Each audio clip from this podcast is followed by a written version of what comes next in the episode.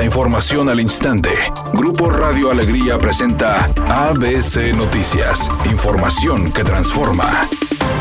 El Colegio de Notarios y el Gobierno de Monterrey firmaron un convenio de colaboración para que el municipio integre trámites notariales a su ventanilla virtual. Gustavo González Fuentes, presidente de los notarios de Nuevo León, dijo que el proyecto contempla asignar tarifas preferenciales en casos requeridos y en otro tema dijo que se buscará legalizar todas las casas que se encuentran abandonadas. Por su parte, Luis Donaldo Colosio, alcalde de Monterrey, expresó que el objetivo central es contribuir a que los ciudadanos garanticen su certeza patrimonial.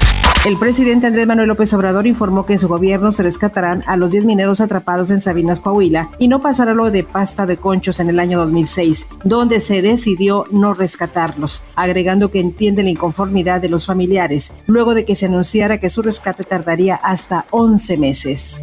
El secretario de Relaciones Exteriores, Marcelo Ebrard, informó que junto con la Fiscalía General de la República tramitan ante el gobierno de Israel la extradición del prófugo Tomás Herón de Lucio, ex jefe de la Agencia de Investigación Criminal de la PGR, acusado de sembrar pruebas en el caso Ayotzinapa y torturar a presuntos responsables de la desaparición de 43 estudiantes normalistas. Ya entregamos todo. Debo decir que hemos recibido por parte de Israel y de su fiscalía mucha atención a este tema y que sí nos han estado apoyando para que lo integremos lo mejor posible. Ya está por parte de México presentado todo esto. Esto lo lleva la Fiscalía General de la República pero nosotros hemos estado en apoyo a la Fiscalía en muchas...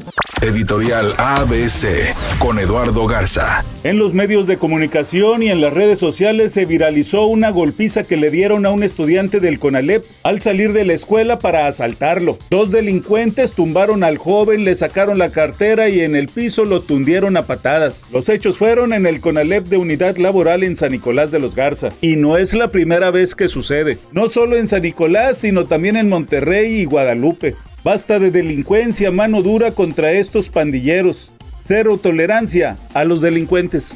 Luego de varios meses alejado del ojo público, el cantante Julio Iglesias reapareció en las redes sociales y desmintió los rumores sobre su estado de salud. Dijo que a sus 78 años se encuentra bien y con ganas de regresar al estudio para hacer nuevas canciones con las mismas ganas de siempre. El intérprete acompañó el texto con un video de su imagen viral. Hasta ahora su reaparición en redes sociales ha tenido miles de reacciones, entre estas algunas de sus compañeros famosos, quienes han celebrado verlo también. Es una tarde con presencia de nubosidad y lluvia. Se espera una temperatura mínima que oscilará en los 24 grados. Para mañana sábado se pronostica un día con presencia de nubosidad. Una temperatura máxima de 34 grados, una mínima de 22. La actual en el centro de Monterrey 28 grados. ABC Noticias. Información que transforma.